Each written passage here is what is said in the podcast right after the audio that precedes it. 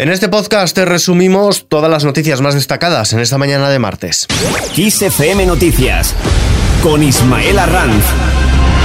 El Consejo de Ministros aprobará hoy nuevas medidas restrictivas que se suman a la cuarentena exigida a viajeros procedentes del cono surafricano a causa de la nueva variante del coronavirus descubierta en Sudáfrica y que ya ha sido detectada en casi medio centenar de países. El Servicio de Microbiología del Hospital Gregorio Marañón de Madrid confirmaba ayer mismo el primer caso de esta variante en España y en este contexto esta tarde se vuelve a reunir la Comisión de Salud Pública. Además de valorar este primer caso de COVID de la variante Omicron, estudiará la vacuna pediátrica a los niños de entre 5 y 11 años, ya autorizada por la Agencia Europea del Medicamento. La reunión coincide, como decimos, con la aprobación por parte del Consejo de Ministros de restricciones a los vuelos de varios países africanos, entre ellos Sudáfrica, que se suman al goteo de medidas que España ha ido imponiendo a los pasajeros provenientes del sur de África. Mientras tanto, el pasaporte COVID se expande ante las próximas fiestas. En este puente de la Constitución, que está ya a la vuelta de la esquina, será necesario en buena parte de los centros turísticos estará en vigor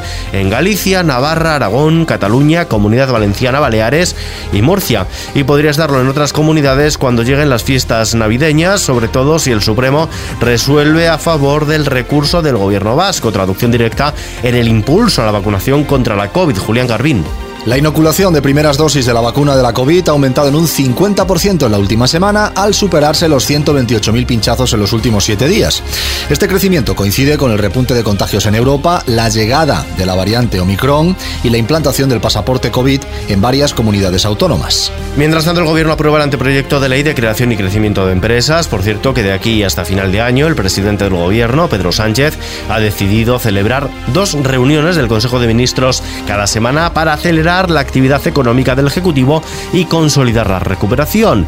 Más cosas, dato económico de la mañana. La firma de hipotecas sigue disparada. El número de hipotecas sobre viviendas inscritas en los registros de la propiedad se sitúa en septiembre en 42.547 solicitudes, lo que supone un 57,7% más que en el mismo mes de 2020, según datos que acaba de publicar el Instituto Nacional de Estadística. Así, el importe medio de este tipo de préstamos se situó en 140 3.831 euros, lo que supone la cifra más alta desde febrero de 2020. En el ámbito empresarial, Marta Ortega se pone al frente de Inditex. El Consejo de Administración de Inditex ha nombrado a Marta Ortega, hija del fundador de la compañía, Amancio Ortega, como nueva presidenta de la empresa, con efectos a partir del 1 de abril de 2022, en sustitución de Pablo Isla, que desempeñaba este cargo desde 2011. Y sin dejar los números, la luz despide noviembre desde su segundo máximo histórico el precio de la electricidad en el mercado mayorista se sitúa hoy en los 274,56 euros el megavatio hora. Esto supone, como decimos,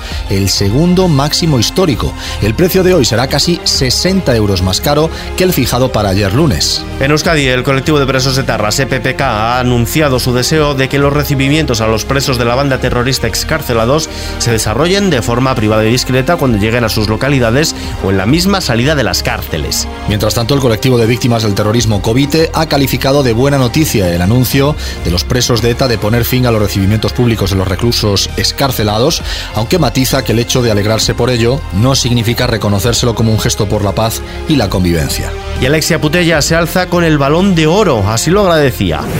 Esto es un premio individual, pero sin duda es un éxito colectivo. Espero que lo sintáis así porque yo de verdad que lo siento así a todos eh, los entrenadores que han creído en mí, eh, muchas gracias también a la afición, eh, que me hacen sentir muy feliz. Espero que nos sigamos disfrutando muchísimo tiempo más. La internacional española y jugadora del Fútbol Club Barcelona, Alexia Putellas, ha conquistado este lunes el Balón de Oro 2021 en categoría femenina. Es el primero para una futbolista española. Con esta noticia lo dejamos por el momento. Información actualizada en los boletines horarios de Kiss FM. Hasta mañana.